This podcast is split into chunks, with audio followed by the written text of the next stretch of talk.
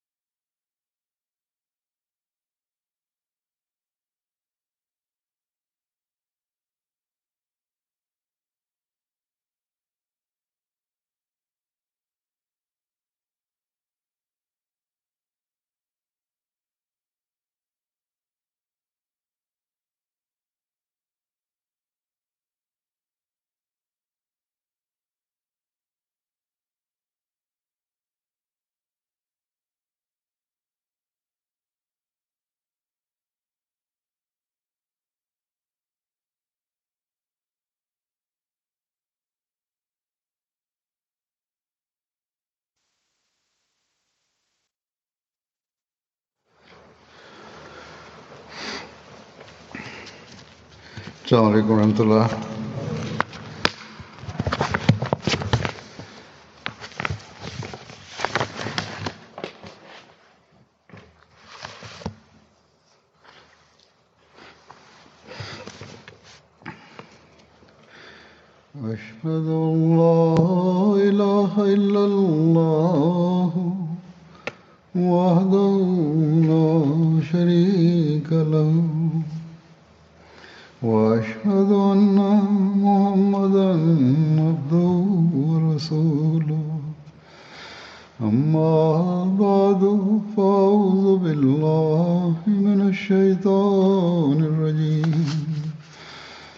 بسم الله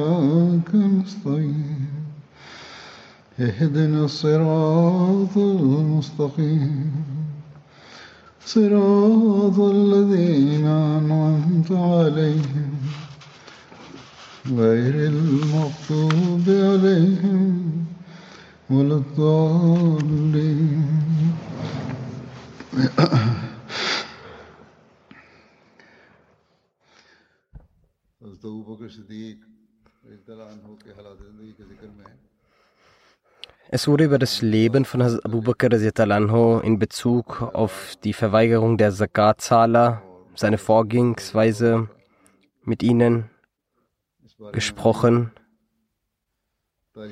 Darüber heißt es im Tariq Tabri wird berichtet, die Stämme Assad und Radfan und Tai, ausgenommen von bestimmten Personen, versammelten sich alle bei Tuleh bin Khwalit, der einen falschen Anspruch auf das Prophetentum erhob.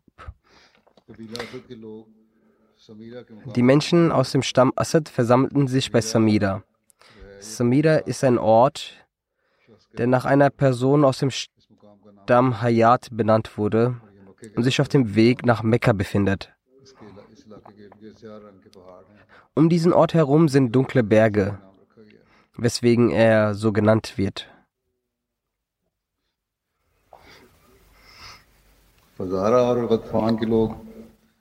Die Menschen aus den Stämmen Khazara und Radfan versammelten sich mit ihren Verbündeten südlich von Tiba.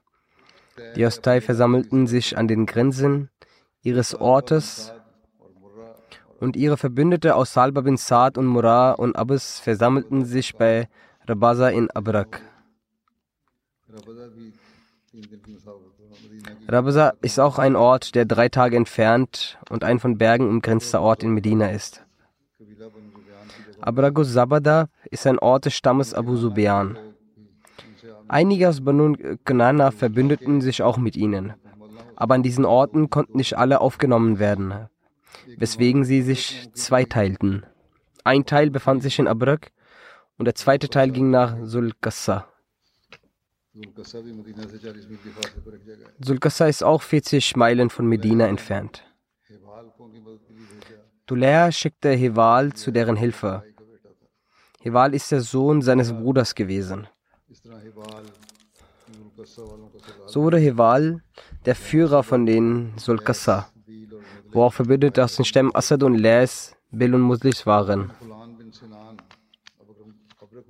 Orvin Kulan bin Silan wurde zum Leiter des in Abrak befindenden Stammes Murra ernannt.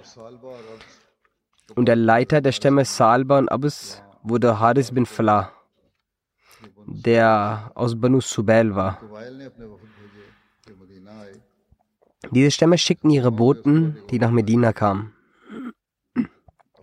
Sie versammelten sich, machten eine Gruppe von Boten bereit und jeder Stamm schickte seinen Boten. Die, die kamen, haben bei den Bewohnern in Medina übernachtet. Außerhalb von Hazrat Abbas wurden sie alle als Gäste empfangen und zu Hazrat Abu Bakr gebracht. Mit der Bedingung, dass sie das Gebet weiterhin verrichten werden, obwohl sie nicht das Zakat zahlen. Also Abu Bakr sagte, Allah ließ Hazrat Abu Bakr auf das Recht bestehen. Hazrat Abu Bakr sagte, wenn sie auch nicht das Seil zum Binden von Kamelen geben, werde ich gegen sie das Dschihad ausführen. Über den Zustand, als sie Hazrat Abu Bakrs Standpunkt sahen und von Medina zurückkehrten, darüber schreibt ein Historiker, als die Boten seine Größe gesehen haben, gingen sie zurück von Medina. Aber während sie Medina verließen, hatten sie zweierlei Gedanken. Zum ersten,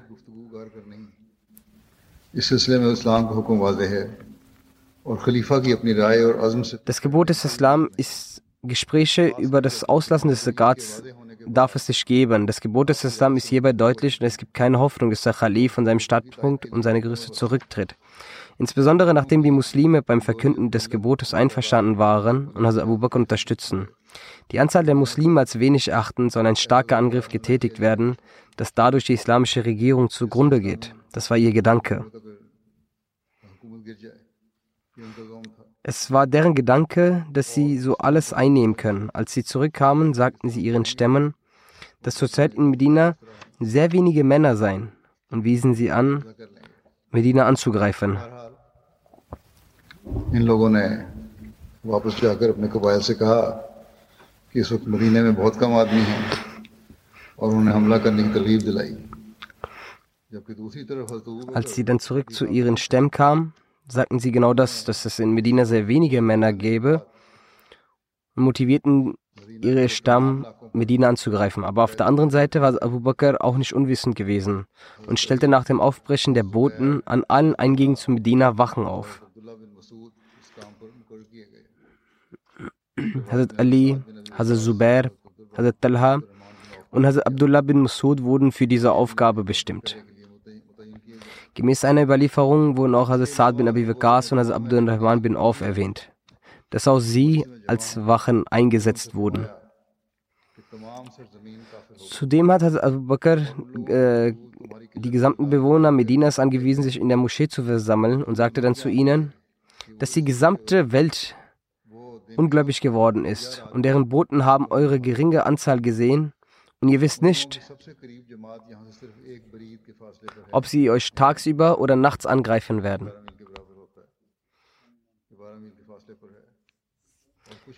Deren nächste Jamaat ist nur ein Barit von ihr entfernt, also etwa zwölf Meilen. Ein Barit entspricht zwölf Meilen. Manche erhofften sich, dass wir ihre Bedingungen akzeptieren und mit ihnen Frieden eingehen und ihnen zustimmen. Doch wir lehnten ihre Forderungen ab und haben es nicht angenommen. Deshalb seid bereit für den Kampf. Die Vermutung von Hazrat Abu Bakr war richtig, hat sich als richtig herausgestellt. Und die Delegation der Sakat-Verweigerer von Medina kehrte zurück. Und es waren nur drei Nächte vergangen, als sie hiernach nachts in Medina angriffen. Eine Gruppe ihrer Mitstreiter ließen sie in Sushisa zurück, damit dieser bei Bedarf zur Unterstützung eilen könne. Lysa ist eines der Quellen von Banu Faraza und liegt zwischen Ravasa und Nachal. Die Angreifer erreichten bei der Nacht die Vororte von Medina, in denen schon Kämpfer stationiert waren. Hinter ihnen kamen noch weitere Kämpfer, die sich auf höher gelegene Gebiete begaben. Die Sicherheitsleute haben sie über die Pläne der Feinde in Kenntnis gesetzt und es wurden Personen für die Benachrichtigung über die Vorbereitungen und des Vorrückens des Feindes an Hazrat Abu Bakr gesandt. Abu Bakr wies an, dass alle auf ihren Positionen bleiben sollen. Die gesamte Streitkraft hielt sich an diese Anweisung. Anschließend ist Hazrat Abu Bakr mit den Muslimen auf Kamele reitend von der Moschee aus zu ihnen losgezogen und der Feind zog sich zurück. Die Muslime verfolgten sie auf ihren äh, Kamelen, bis sie in Suchisa gelangten.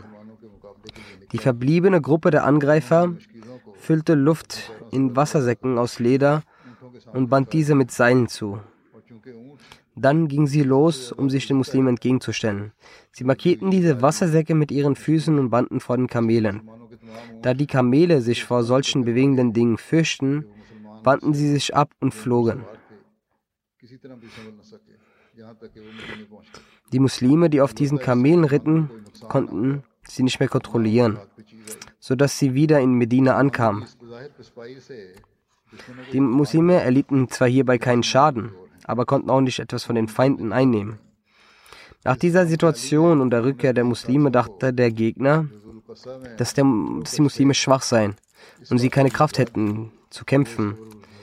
In diesem falschen Gedanken in dieser Fehleinschätzung hegend, teilten sie ihren Freunden in Sulkassa die Begebenheit mit. Diese vertrauten auf diese Nachricht und gingen zu dieser Gruppe. Sie wussten jedoch nicht, dass Allah etwas anderes für sie bestimmt hat. Etwas, was er unbedingt erfüllen würde.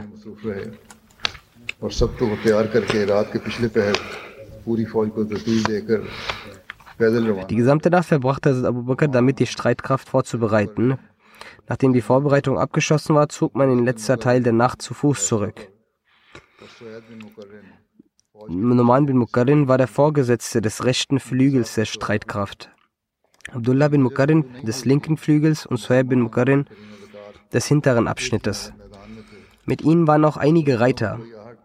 Es war noch die Zeit des Fajr-Gebets, als die Muslime und die Verweigerer der Sakat auf einem Feld gegenüberstanden.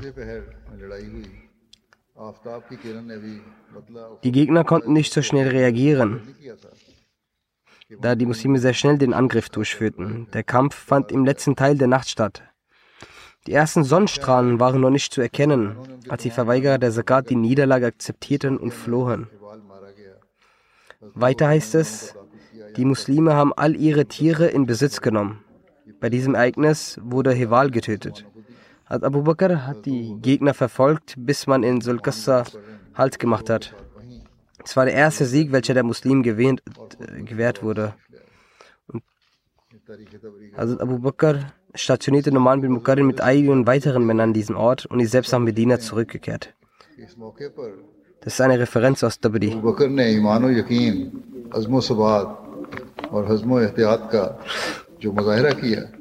Ein Schreiber erwähnt diese Schlacht und vergleicht sie mit der Schlacht von Badr, indem er sagt, durch den Glauben, die Überzeugung, den Willen, die Standhaftigkeit und die Weitsicht und Vorsicht, die Herr Abu Bakr in dieser Situation gezeigt hat, er weckte bei den Muslimen die Erinnerungen an die Schlachten in der Zeit des heiligen Propheten zusammen. Die erste Schlacht von Abu Bakr hat sehr, sehr geähnelt der Schlacht von Badr. In Der Schlacht von Badr waren die Muslime in einer Anzahl von 313, wobei die Götzendiener von Mekka mehr als 1000 war. Auch bei diesem Gefecht von Abu Bakr war die Anzahl der Muslime sehr gering.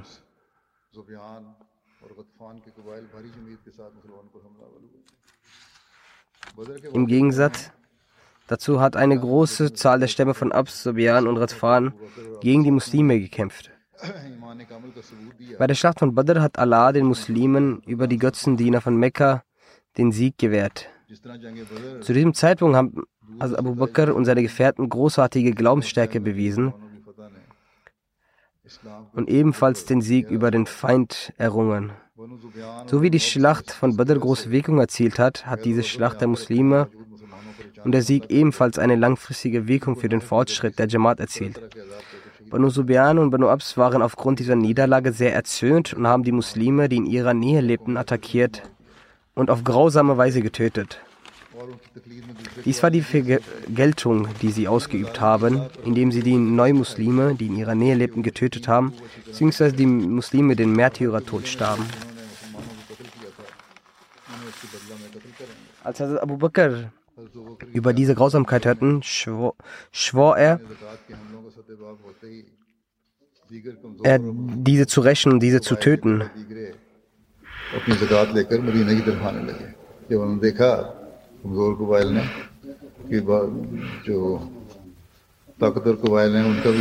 Auch andere Stämme begannen dann, als sie sahen, äh, welche Auswirkungen es hatte, dass sie eins nach dem anderen anfingen, ihre Zakat nach Medina zu bringen und dort zu geben.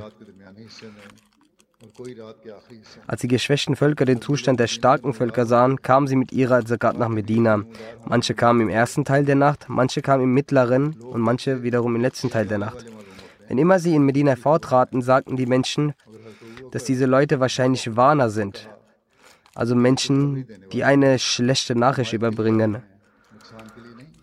Doch also Abu Bakr sagte immer, dass diese Menschen eine frohe Botschaft bringen, denn sie sind zu unserem Vorteil und nicht zu unserem Nachteil hier.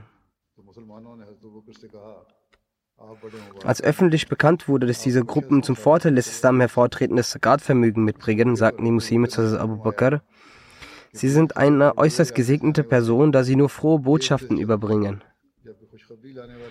Zu diesem Anlass sagte auch Abu Bakr, diejenigen, die mit einer falschen Absicht und falschen Botschaft kommen, laufen, kommen sehr schnell gelaufen, wohingegen diejenigen, die mit einer Fronkunde kommen, mit äh, Trost und Ruhe kommen. Und ich erkenne sie so.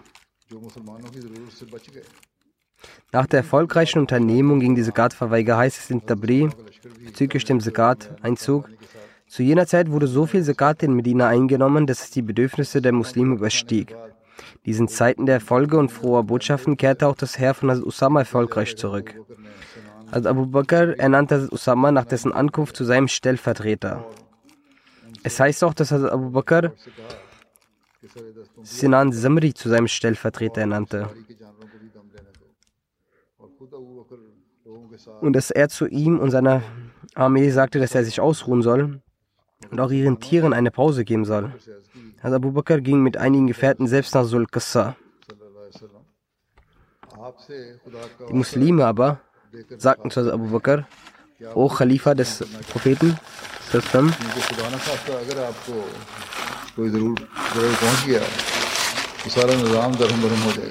wenn Sie, Gott bewahre, verletzt werden, so kommt die ganze Ordnung durcheinander. Wir bitten Sie in Gottes Namen nicht, selbst an dieser Schlacht teilzunehmen. Schicken Sie jemand anderes hin. Denn falls etwas passieren sollte, so können Sie jemand anderes hierfür bestimmen. Abu Bakr antwortete, bei Allah, ich werde das niemals tun. Ich werde euren Kummer mit meinem Leib und meiner Seele beseitigen. Über den Angriff der Ahl Rabasa heißt es, dass Abu Bakr nach den Vorbereitungen nach Shazar und Sulkassa ging.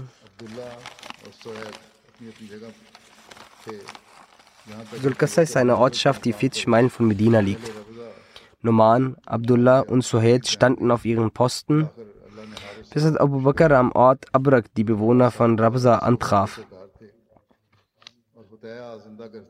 Die Schlacht war äußerst intensiv. Letztendlich erteilte Allah Hadisun auf eine Niederlage, welche die Anführer der Murra Selba und Rabaza-Völker waren.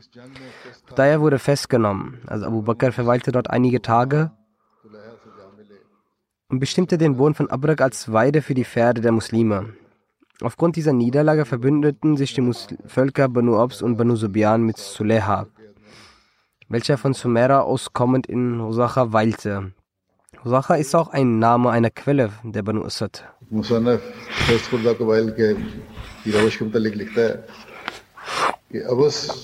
Der Autor schreibt über das Verhalten der besiegten Völker folgendes. Es wäre besser für die rebellierten Völker wie Abbas, Subyan, Radfan, Bani Bakr und den umliegenden Völkern von Medina von ihrem Verrat und Widerstand abzukehren. Und dass sie Hazrat Abu Bakr die vollkommene Gehorsamkeit schwören würden und die Einhaltung der Säulen des Islam versprechen. Sie hätten sich mit den Muslimen gegen die Abtrünnigen verbünden sollen. Dies wäre vernünftig gewesen und auch die Geschichte erkennt dies an. Durch Hazrat Abu Bakr wurde ihre Festigkeit bereits gebrochen, weil man an der römischen Grenze erfolgreich heimgekehrt war, war die Ehrfurcht der Muslime in Medina wieder etabliert. Die Stärke und der Mut der Muslime war gewachsen. Sie waren nicht mehr im Zustand der Schwäche, wie sie zuvor in der Schlacht von Badr und den anfänglichen Schlachten waren. Nun waren auch Mekka und Taif mit ihnen. Und die Macht der beiden Städte streckte sich auf ganz Arabien hinaus. Deshalb hatten sich ihre Positionen sehr stark verschlechtert. Doch trotz dessen hat die Feindschaft gegenüber den Muslimen ihre Augen verblendet. Sie haben ihre Heimat verlassen und sich den lügnerischen Tuleha bin Khaled aus Bani Asad, der beansprucht hat, ein Prophet zu sein, angeschlossen.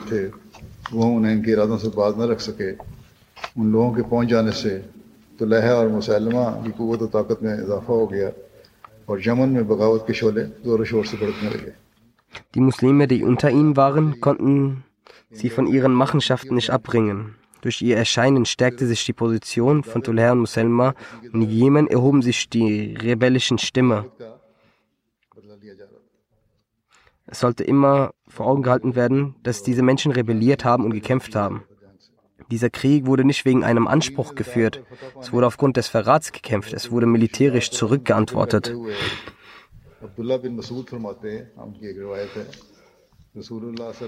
Und äh, der Krieg wurde mit einem Krieg beantwortet.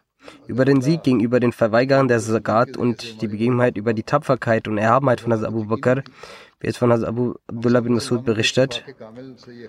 Nach dem Ableben des heiligen Propheten standen, befanden wir uns dort in einem Stadium, dass wenn Allah uns nicht durch Abu Bakr gerettet hätte, dann wären wir zunichte gegangen. Wir alle Muslime waren einheitlich der Meinung, dass wir uns mit anderen nicht um die Kamele, die zur Abgabe der Zakat bestimmt waren, bekriegen. Wir werden uns vor Allah niederwerfen und seine Hilfe erbitten, bis wir den gänzlichen Sieg erlangt haben. Aber Abu Bakr hatte fest vorgehabt, die Verweigerer der Zakat zu bekriegen. Er hatte ihnen zwei Sachen vorgelegt, nicht drei. Die erste war, dass sie für sich die Demütigung und die Schande zu akzeptieren, bedeutete folgendes, und zwar, dass sie bezeugen, dass ihre Getöteten nun Höllenbewohner sind und unsere im Paradies sind.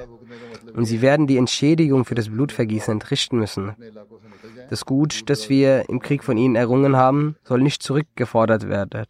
Aber das, was sie von uns zurück äh, haben, sollen sie uns zurückgeben. Im Exil zu leben bedeutet, dass sie von nun an in ihre Häuser verlassen werden und sich in den Weiden des, Weiten des Landes niederlassen werden. Also Muslim schreibt hierzu, dass nach dem Ableben des Propheten zusammen einige Stämme sich weigerten, sich diese Gar zu zahlen. Es war Hazrat Abu Bakr bereit, gegen sie diese in den Krieg zu ziehen. Doch zu diesem Zeitpunkt war die Lage derart sensibel, dass sogar ein Mensch wie Hazrat Umar dazu riet, mit diesen Menschen nachsichtig umzugehen. Doch dem entgegnete Hazrat Abu Bakr, wie es auch schon bereits zuvor erwähnt wurde, welche Macht besitzt denn ein Mensch Abu Ghafa, der einen Befehl widerruft? Welcher vom heiligen Propheten aufgestellt wurde. Ich schwöre bei Gott, wenn solche Menschen auch zu Lebzeiten des heiligen Propheten bloß ein Seil um die Hufe eines Kamels festzubinden, zu spenden pflegten, so werde ich mir das von ihnen holen. Und erst durchatmen, wenn diese Menschen ihre Abgaben entrichtet haben. Und wenn ihr in dieser Angelegenheit nicht mit mir zur Seite stehen könnt, so obliegt euch kein Zwang. Ich werde euch allein gegen diese Verweigerer kämpfen. Muslimat schreibt, welchen Maß an Gehorsam ist es? Welchen also Abu Bakr am Tag legte, doch das trotz extrem schwieriger Lage und entgegen dem Rat von den älteren Gefährten nicht zu kämpfen, er sich trotzdem dazu entschließt, den Befehl des heiligen Propheten zusammen zu befolgen sich gegen jene Art, jede Art von Gefahr zuzustellen.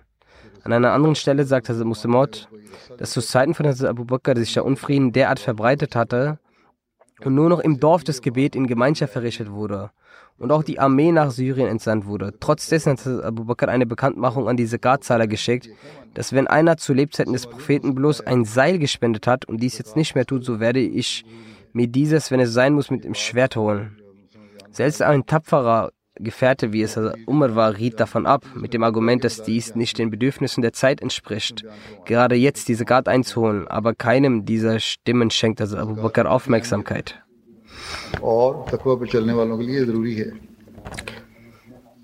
Das sagte also Muslim Talano während einer Rede, in dem er über die Ränge von Taqwa sprach. Das welch große Wichtigkeit der Zakat hat und es für diejenigen, für diejenigen, die sich auf dem Pfad des Taqwa bewegen, auch wichtig ist. Dann erwähnte der Muslim auch, dass Ahmadis daran senken sollten, wie wichtig diese Gat ist. Und sie sollten sich auch darum bemühen, dass sie es regelmäßig zahlen. Also Muslim sagt an einer Stelle folgendes. Eine wichtige Angelegenheit ist diese Gat. Aber die Menschen haben es nicht verstanden. Allah hat nach dem Namas die Zakat befohlen. Als Abu Bakr sagte, ich werde mit denen, die die Zakat verweigern, genauso umgehen, wie der heilige Prophet mit den Ungläubigen umgegangen ist. Ich werde deren Männer zu Sklaven machen und ihre Frauen zu Dienerinnen machen. Nach dem Ableben des heiligen Propheten zusammen kam eine derartige Prüfung, dass außer drei Städte, sprich Mekka, Medina und noch eine andere Stadt, ganz Arabien sich vom Islam abgewandt hatte. Als Umar sagte, wandte sich an Abu Bakr und sagte, diejenigen, die diese Gat verweigern, mit denen sollten wir Frieden schließen und man sollte sich zuerst an die Abtrünnigen wenden und diese bekämpfen. Dann werden sich mit der Zeit auch die Verweigerer der Zakat besinnen. Am wichtigsten ist es zuerst gegen die falschen Propheten vorzugehen, weil ihr Unfrieden am größten ist. Also Abu Bakr sagte, wenn die Leute, die zu Lebzeiten des Propheten selbst ein Seil um das Vieh festzubinden, diese Zakat gaben, nun nichts mehr geben, so werde ich gegen sie kämpfen. Und wenn ihr mich alleine lassen möchtet und auch das wilde Getier sich mit den Abtrünnigen anschließt und mich angreift, so werde ich allein gegen sie kämpfen. Dies ist auch eines der Segen des Khalifats, dass man sich um die Erhaltung der Scharia stets mit allen Mitteln bemühen sollte. Und auch der Khalif der Zeit bemüht sich um diese Erhaltung.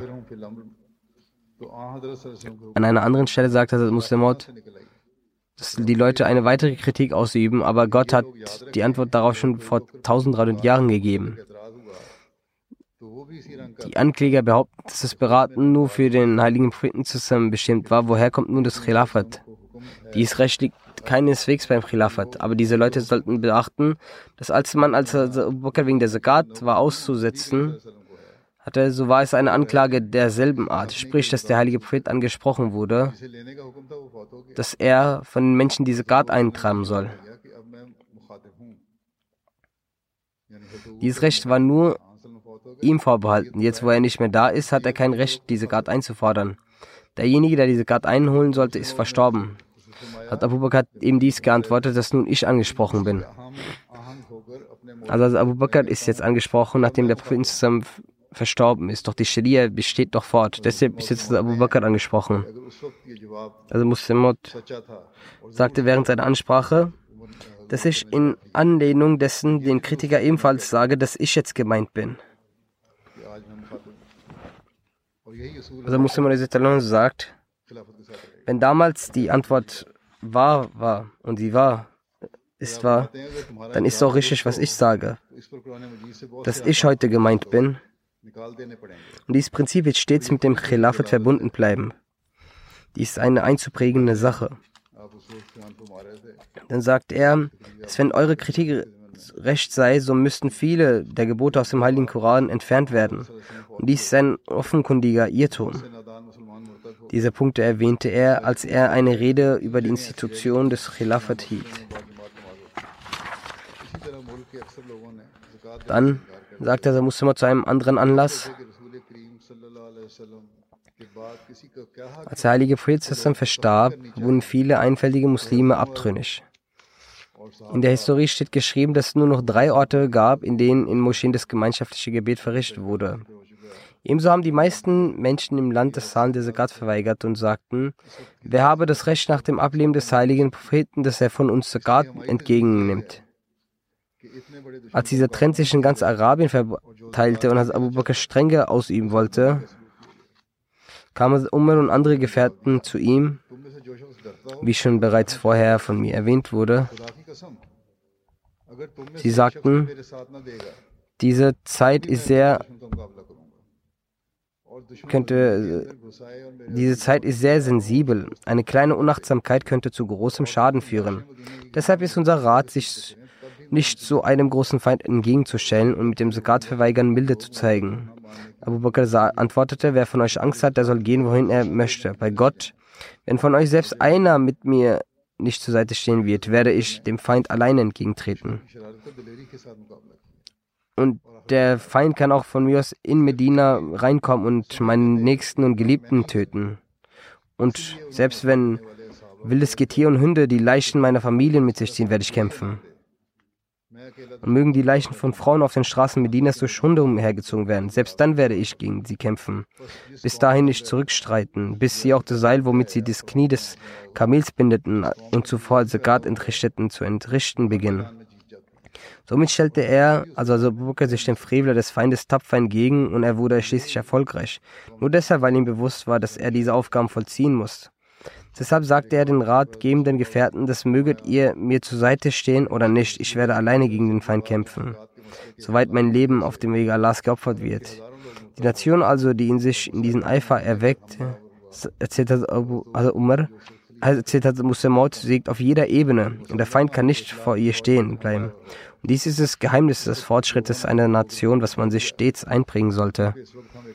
Zu einer weiteren Begebenheit hat Muslimaut nur gesagt,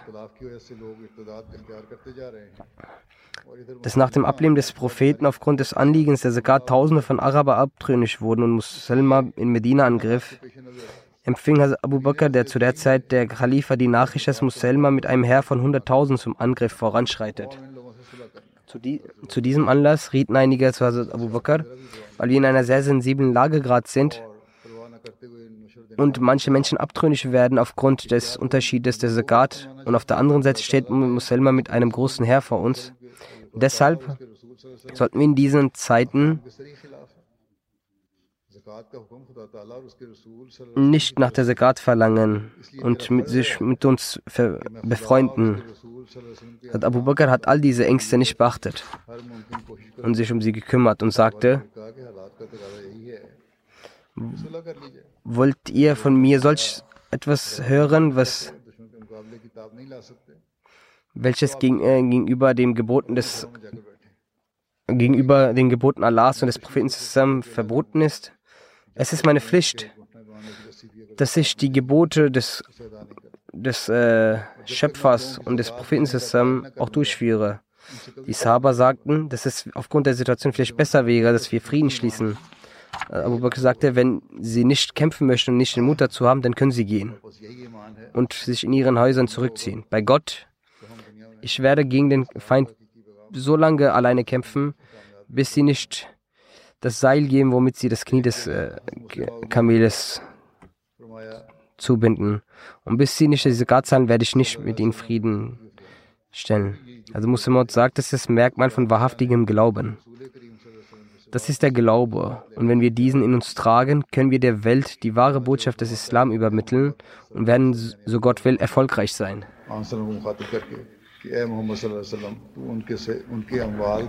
Dann sagt Hazrat Muslimot an einer Stelle, nach dem Ableben des Propheten gingen die Völker Arabiens in die Rebellion und verweigerten die Entrichtung der Zakat. Sie argumentierten damit, dass Gott niemandem außer dem heiligen Propheten das Recht eingeräumt hat, die Zakat einzunehmen. Allah richtet sich an den heiligen Propheten und sagt, O Muhammad, nimm einen Teil von ihrem Hab und Gut als Zakat. Es wurde nirgends erwähnt, dass ein anderer nach dem heiligen Propheten das Recht hat, diese Zakat einzusammeln.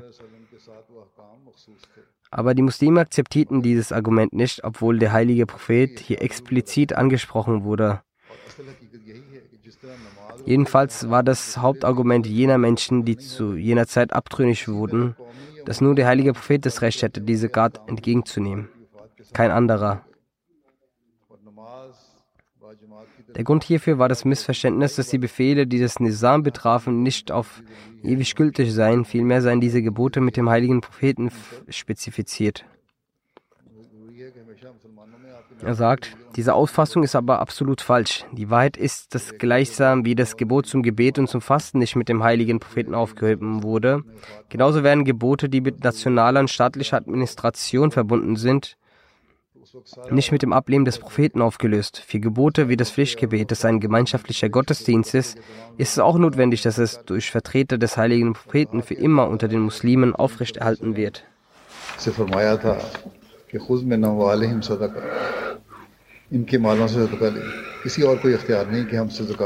Also musste Mord sagt zu einem Anlass,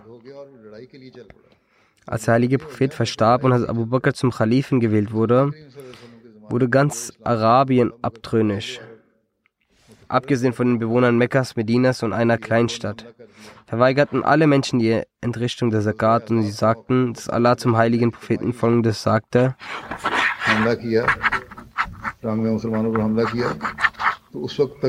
Nimm Almosen von ihrem Besitz. Kein anderer hat das Recht, dass er von uns die Zakat verlangt.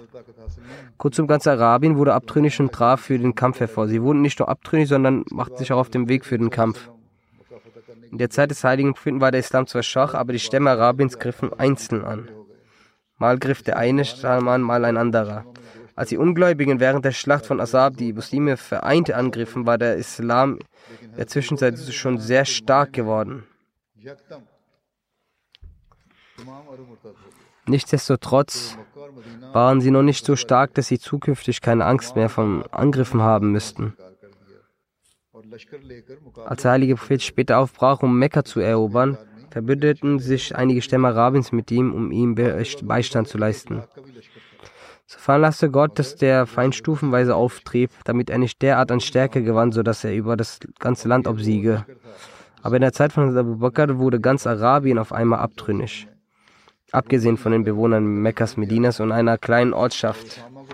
Ansonsten verweigerten alle Menschen die Entrichtung der Zakat und stellten sich mit einem Heer zum Kampf bereit. Nicht nur, dass sie diese Gas verweigerten, sie machten sich schon mit einem Heer kampfbereit. An einigen Orten war das Heer sogar 100.000 Soldaten groß. Aber auf dieser Seite der Muslime gab es nur 10.000 Menschen, die nach Syrien gingen. Es war jenes Heer, das der heilige Prophet kurz vor seinem Tod aufgestellt hatte, um ein römisches Gebiet anzugreifen. Und also Osama wurde zum Offizier gewählt. Die restlichen, die übrig geblieben waren, waren entweder schwach oder alt oder waren nur einige Jugendliche. Wurde gesagt, dass für eine Weile diese Truppe aufgehalten werden solle. Wenn die Rebellion endet, dann soll diese entsandt werden. Aber sie jetzt zu senden, ist mit einer gewissen Gefahr verbunden.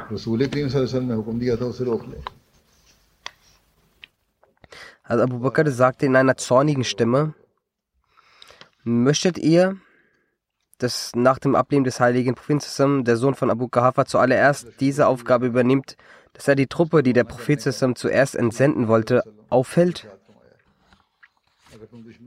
Er sagte ja, dass er es keinesfalls aufhalten wird.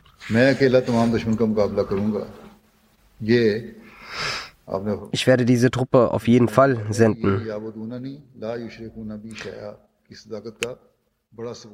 Diese zu senden hat der heilige Prophet angewiesen. Wenn ihr Angst vor der Truppe der Feinde habt, dann lasst von mir ab.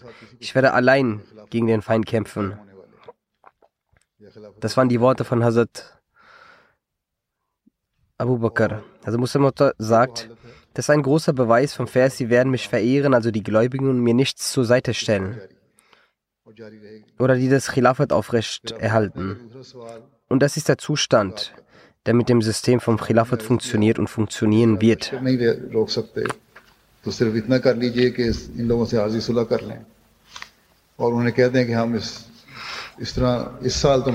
Dann sagt er, die andere Frage war in Bezug auf die Zakat. Die Gefährten sagten, wenn sie schon nicht die Truppe aufhalten wollen, dann machen sie nur so viel, dass sie eine kurzweilige Versöhnung mit diesen schließen. Sagen sie jenen, wir nehmen dies hier keine Zakat von euch und währenddessen wird sich ihre Wut legen und eine Situation wird sich auftun, damit die Unstimmigkeit beseitigt werden kann. Aber Abu Bakr sagte, das wird keineswegs geschehen. Er hat nicht darauf gehört. Daraufhin sagten die Gefährten, wenn die Truppe von Usama auch weggeht und wir keine temporäre Verso Versöhnung mit ihnen haben, wer wird denn verbleiben in Medina? Es gibt nur Alte und Schwache in Medina. Es sind nur wenige Jugendliche. Wir können diese Hunderttausende bekämpfen. Also Abu Bakr gab zur Antwort, meine Freunde, wenn ihr nicht imstande seid, sie zu bekämpfen, dann wird Abu Bakr sie alleine ihnen entgegentreten. Also Muslim sagt, diese Behauptung ist von einer Person, die mit den Kriegskünsten nicht besonders vertraut war und über der man in der Regel gedacht hat, dass er ein schwaches Herz habe. Wie sind denn diese Tapferkeit, dieser Mut und diese Überzeugung und Gewissheit in ihm entstanden? Diese Gewissheit ist dadurch entstanden, dass Abu Bakr verstanden hatte, dass er durch Gott über diesen Rang des Khilafats gestellt wurde. Und über mir liegt die Verantwortung der ganzen Arbeit. So ist es nun meine Aufgabe, dass ich für diesen Kampf rausgehe. Erfolg bescheren oder nicht, liegt in Allahs Macht. Wenn er Erfolg geben möchte, dann wird er es geben. Und wenn nicht, so werden alle Truppen zusammen auch nicht erfolgreich sein. Welche besonderen Erfolg, Erfolge die Entscheidung von Abu Bakr brachten, schreibt Hazrat Muslimot dass Abu Bakr entgegen dem Willen der Gefährten Hazrat Usama bin Zaid mit seiner Truppe nach Motta entsandt, so sind diese nach 40-tägigen glorreichen Mission nach Medina zurückgekehrt. Und sie alle hatten den Sieg und die Hilfe Allahs mit ihren eigenen Augen manifestierend gesehen. Dann nach dieser Mission wandte sich Abu Bakr den Unruhen durch die falsch selbsternannten Propheten zu. Der eliminierte diese Unruhen so, als hätte er diese zermalmt und diese Unruhe wurde ausgelöscht. Später erging es den Abtrünnigen vom Glauben ebenso. Gefährten und die älteren Gefährten waren sich mit Hazrat Abu Bakr uneins. Sie sagten, diejenigen, die die Einheit Gottes und des Prophetentums bestätigen und nur sich weigern, diese Gar zu zahlen, wie könnte er sein Schwert gegen diese erheben? Aber Abu Bakr hat mit Tapferkeit und Mut gesagt, Wenn heute erlaubt wird, das Zakat nicht zu zahlen, so werden dann die Menschen sich auch vom Gebet und vom Fasten lossagen. Der Islam wird nur noch als Name übrig bleiben. So hat Hazrat Abu Bakr in solchen Zuständen die Leugner des Zakats bekämpft. Und das Ende war es, dass er zum Ende hin den Sieg und die Oberhand in diesem Gebiet erlangt hatte. Und alle abtrünnigen Menschen kehrten zum wahren Weg zurück. Diese Erwähnung dauert noch an. Ich werde diese noch in Zukunft erwähnen. Wie ich heutzutage immer wieder darauf aufmerksam mache, für die Situation der Welt beten Sie weiterhin, vermindern Sie es keineswegs, beten Sie besonders dafür, dass die Welt ihren Schöpfer erkennt.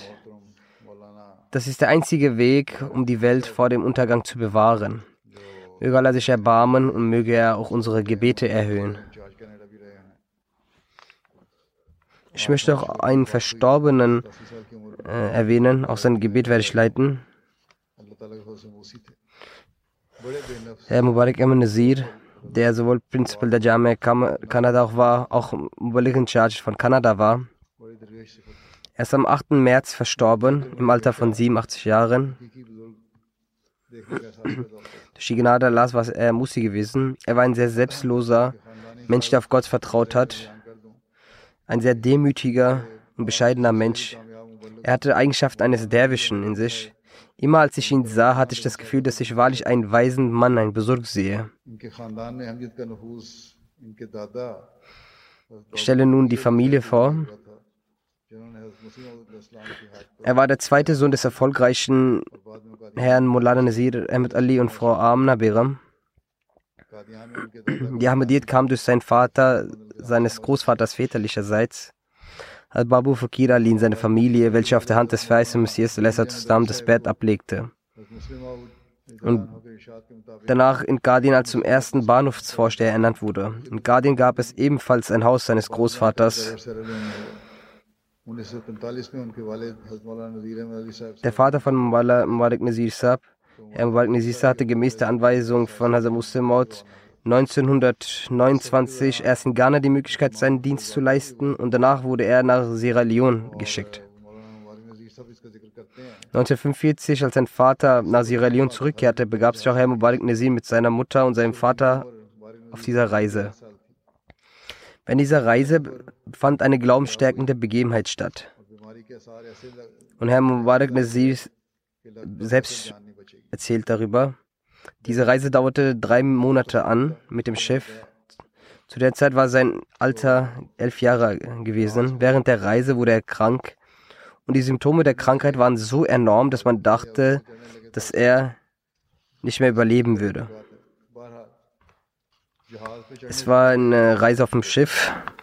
Und जहाज की इंतजामिया ने उनकी हालत देखकर उनके वाले साहब से कहा कि आपका बेटा आदमर है तो तकरीबन Als sie auf dem Schiff steigen wollten, beziehungsweise oder vielleicht das Schiff wechseln wollten oder vielleicht ist es sogar die Begebenheit vor der Reise, als sie lossteigen wollten. Er war schon vor der Reise krank und als die Crew es sahen, dass er krank ist, haben sie gesagt, sein Sohn ist so, als wäre er tot. Wenn er während der Reise stirbt, dann haben wir keine Möglichkeit auf der Reise, seine Leiche zu verbergen.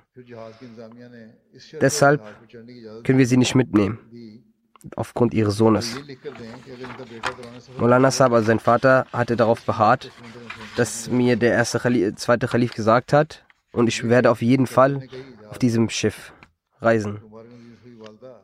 Danach gab die Schiffsbesatzung mit dieser Bedingung die Erlaubnis, dass er schriftlich bestätigen soll, dass wenn sein Sohn während der Reise stirbt, dann haben wir die Erlaubnis, seine Leiche in das Meer zu werfen. Als der Kapitän das sagte, fing die Mutter von Malik Nazir an zu weinen und sagte zu ihrem Ehemann, das ist unser Sohn. Lass uns auf ein anderes Schiff gehen. Aber Mullah Zir Ali sagt, tröste seine Frau und sagte, ich bin ein Muballigh. Den Hazrat Muslimot eine Aufgabe gewidmet hat. Wer weiß, wann das zweite Schiff loslegen wird. Sei du beruhigt, Mubarak wird nichts passieren. Als er das sagte, sagte er dem Kapitän des Schiffes mit vollster Vertrauenheit, das sagt mir, wo soll ich unterschreiben, gib mir die Briefe. Und dann sagt er zum Kapitän, wenn er sterben sollte, so schmeiße ihn ins Wasser rein. Aber ich sage dir auch, dass ihm nichts zustoßen wird.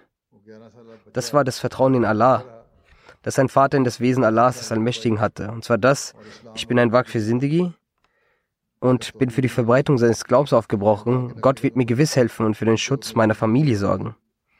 Und Gott hatte dann dieses elfjährige Kind hat nicht nur überlebt, sondern wurde auch 87 Jahre alt und hatte die Möglichkeit, den Islam der Ahmadiyya zu dienen. Den Fußstapfen seines Vaters folgend widmete er auch er sein Leben der Jamaat. Auch diese Glückseligkeit erhielt er. Im Tätigkeitsfeld des Dienstes am Glauben legte er auch selbst die besten Beispiele an Vertrauen von Allah, dem Allmächtigen, dar. Bezüglich seiner Bildung, seinem Abschluss, nach seinem Abschluss hatte er im öffentlichen Dienst auch eine gute Arbeit gefunden, wo er einige Zeit arbeitete. Als also Musa dann in Al-Fazl ankündigte, dass man Waqfi Arzi machen solle,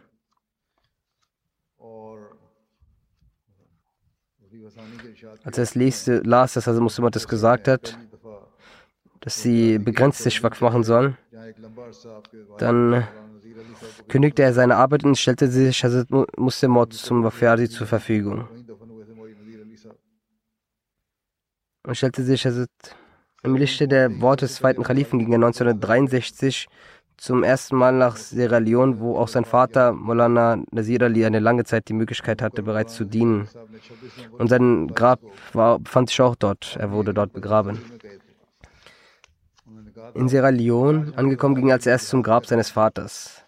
Zu dieser Zeit erinnerte sich der Besagte an die Worte seines Vaters zurück, die der geehrte Molana Nasir Ali am 26. November 1945 in einer seiner herzergreifenden Rede gesprochen hatte. Er hatte gesagt, Heute brechen wir auf, um Dschihad im Namen Gottes des Allmächtigen zu tätigen und den Islam im westlichen Teil Afrikas zu verbreiten. Der Tod ist mit dem Menschen verbunden. Falls einer von uns verstirbt, denken Sie, dass es einen abgelegenen Ort in der Welt gibt, wo ein kleines Landstück. Denken Sie, dass es einen abgelegenen Ort in der Welt gibt, wo ein kleines Landstück das Eigentum der Ahmadiyyat ist. Es ist die Pflicht der Ahmadi-Jugendlichen, dass sie es erreichen und jenen Zweck erfüllen, welches wir dieses Land in Gestalt von Gräbern erobert haben werden. Er meinte damit, es ein kleines Landstück der Ahmadiyya, wo das Grab eines Ahmadi-Missionars steht. Und durch dieses Grab hat er diesen Ort erobert. So werden unsere Gräber die Forderung haben, dass sie ihre Kinder in einer Weise trainieren, dass sie jenen Zweck erfüllen, für den unser Leben verbracht wurde. Um das Testament seines Vaters zu erfüllen, ging Herr Mubarak Nazir zu seinem Grab und sagte dort ankommend, Labek, ich bin anwesend. Ich antworte Ihrem Ruf. Er erhielt die Möglichkeit, an verschiedenen Orten in Sierra Leone zu dienen. Danach ging er 1985 auf Einweisung vom vierten Kalifen zurück nach Pakistan. 1985, als er von Afrika zurückkehrte, legte er eine Bitte beim vierten Kalifen ein, statt Waqf Arzi zu machen, nun sein ganzes Leben er der Jamaat widmen möchte. Diese genehmigte Husur und dann wurde er 1988 als Missionar nach Kanada geschickt. Wo er in verschiedenen Orten als Missionar diente. 2003, als die Entscheidung getroffen wurde, eine Jamia in Kanada zu öffnen, diese Genehmigung hat bereits der vierte Khalif gegeben und ihn auch als Direktor bestimmt, aber die Jamia war nicht nur nicht offen, die dann erst später zu meiner Zeit öffnete. Auch ich bestätigte ihn als Direktor, wie Hazrat Khalifat al-Masih IV. es bereits bestimmt hatte, dass er der Direktor sein würde. Er war jedenfalls der erste Direktor der Jamia Kanada. Dann diente er bis 2009 als Direktor der Jamia. 2010 bestimmte ihn ich für den Dienst als Mission Charge Kanada und bis 2018 hatte er die Möglichkeit gehabt, reichlich zu dienen. Die Gesamtzeit seines Dienstes beträgt 59 Jahre. Außer in Waqf war ein ständiges Waqf gewesen. Ähnlich hatte Herr Molana als Abgeordneter der Zentrale die Möglichkeit, vielen Jilsat und Programm teilzunehmen und seinen, seinen Ruhen wurden von unseren Leuten und von Fremden sehr gemocht. Seine Reden waren sehr eindrucksvoll. Er ergriff seine Zuhörer zu sich. 2016 erhielt er als meine Vertretung die Möglichkeit, in Guatemala den Grundstein der für Nur Krankenhaus zu legen.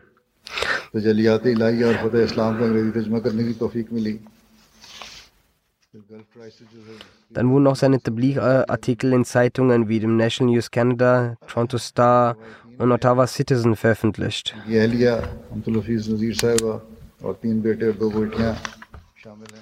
Herr Molan Mubarak Nazir hatte die Möglichkeit, die Bücher des feisten Messias Al-Assam, Dajalate Lahi und Fateh Islam auf Englisch zu übersetzen. Dann übersetzte er auch das Buch The Gulf Crisis and the New World Order vom vierten Khalifen. Er hinterlässt seine Ehefrau, Frau Amtul Hafiz Nasir, drei Söhne und zwei Töchter.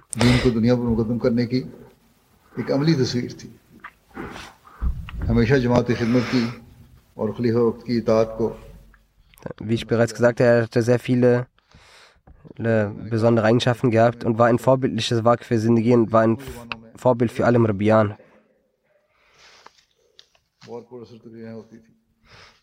Sein Leben bestand darin, war ein beispielhaftes äh, Leben, dem, dem Glauben, dem Weltlichen vorzuziehen und dem Khalifen der Zeit Gehorsam zu leisten. Wie ich bereits gesagt habe, dass er ein besonders guter Redner war, sowohl im Englisch als auch im Urdu.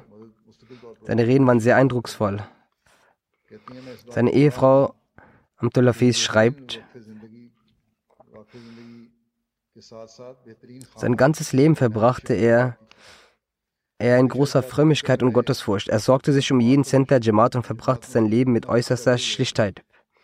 Auch nachdem er Sierra Leone verlassen hatte, unterstützte er im Stillen viele der dortigen Armen sehr permanent. Sie sagt, ich bin Zeuge dafür, dass er neben einem hervorragenden Sindhi ein hervorragender Ehemann und ein hervorragender Vater war. Er war stets darüber besorgt, dass die Gemeinde für ihn viel ausgibt. Wie kann er also der Jamaat Nutzen bringen? Er sagt auch oft, dass er keinesfalls den Ärger des Khalifen der Zeit aushalten könne. Auch seine Kinder haben ihre Eindrücke geteilt. Sie schrieben mir mehrfach, Vater hatte Allah, den Allmächtigen, und auf den jüngsten Tag einen sehr festen Glauben, Gehorsamkeit gegenüber dem Khilafat und festes Vertrauen in das System der Gemeinde. Dann hatte er sehr viel Vertrauen in Allah. Er sagte oft, mich wird Allah niemals alleine lassen und wird immer zu meiner Hilfe eilen.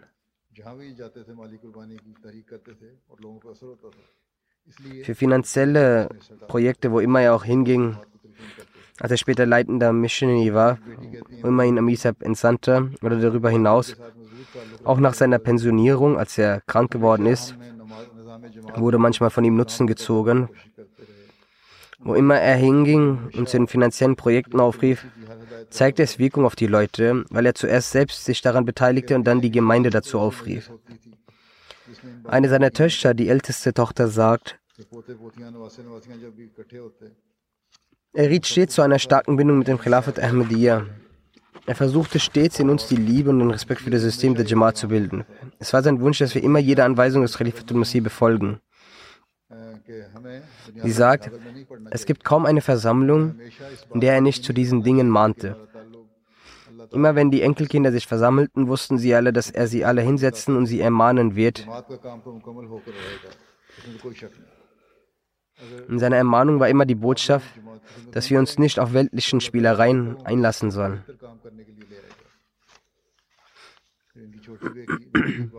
Wir sollten immer sicherstellen, dass wir eine Bindung zu Allah und dem Khilafat haben. Dann sagte sie, er pflegt uns zu sagen, dass die Arbeit der Jamaat zu dass die Aufgabe der Jamaat auf jeden Fall ausgeführt wird. Darin ist kein Zweifel. Wenn ihr nicht die, der Jamaat dient, dann wird Allah andere Menschen holen, die noch besser arbeiten würden. Seine jüngste Tochter schreibt ein Ereignis in Sierra Leone während des Baus einer Moschee, als die Arbeiter den Lohn forderten, Also die Moschee wurde gebaut, aber das Geld reichte nicht mehr aus. Diese Zeit hatte Vater kein Geld mehr zum Auszahlen. Dann sagte er Molana Mubarak Nazir zu ihnen, sie sollen morgen kommen. Sie würden ihren Lohn erhalten. Ihre Bitte würde, würde erfüllt werden. Als er morgen ankam, als er am Haus trat, also Mubarak Nazir, sah er, dass die Arbeiter vor ihm stehen. Sie warteten. Das Geld wurde aber noch nicht arrangiert. Daraufhin sagte er den Arbeitern, noch habe ich kein Geld, aber ich bete, wartet ein wenig. Inshallah wird Allah der Allmächtige sehr schnell arrangieren. Währenddessen sagt er, kam ein Auto schnell zu ihm gefahren und gab ihm einen Umschlag, in dem Geld war, und sagte, dass ein Mann gehört hätte, dass sie eine Moschee errichten lassen. Deshalb hat er das Geld geschickt. Nehmen Sie es. Noch bevor er Mubarak ihn fragen konnte, wer ihm das Geld geschickt hat, fuhr das Auto schnell davon nach der Übergabe des Umschlags. Sagt, dadurch wurde er überzeugt davon, dass Allah sein Gebet erhöht hat. So zahlte er aus der Summe den Lohn der Arbeiter. Das also war sein Vertrauen zu, auf Allah und dann auch Allahs Umgang mit ihm.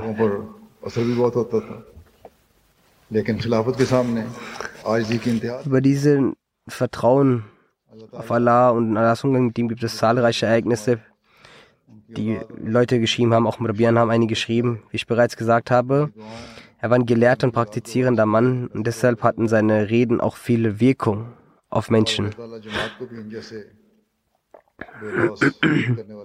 Doch gegenüber dem Khilafat war er höchst demütig. Möge Allah, der Mächtige, seine Ränge erhöhen, seine Kinder und Nachkommenschaft befähigen, in seinen Fußstapfen zu treten, für seine Kinder und Nachkommenschaft zu erben, seine Gebete machen und möge Allah, der Mächtige, auch der Gemeinde weiterhin solche selbstlose Diener geben. Besonders die an der Jamia Kanda ausgebildeten Murbian haben viele Ereignisse über ihn berichtet, darüber, wie er erzog, wie er Tabligh lehrte, wie er Moraleigenschaften lehrte, wie er den Glauben lehrte. Jedenfalls haben sie, die Murbian, viel Nutzen davon gezogen. Sie sollten sich immer daran erinnern, dass diese Ereignisse nicht zum sich erinnern oder zum Erzählen sein sollten. Diese Murbian sollten auch praktische Beispiele davon werden. Möge Allah, der Mächtige, sie auch dazu befähigen.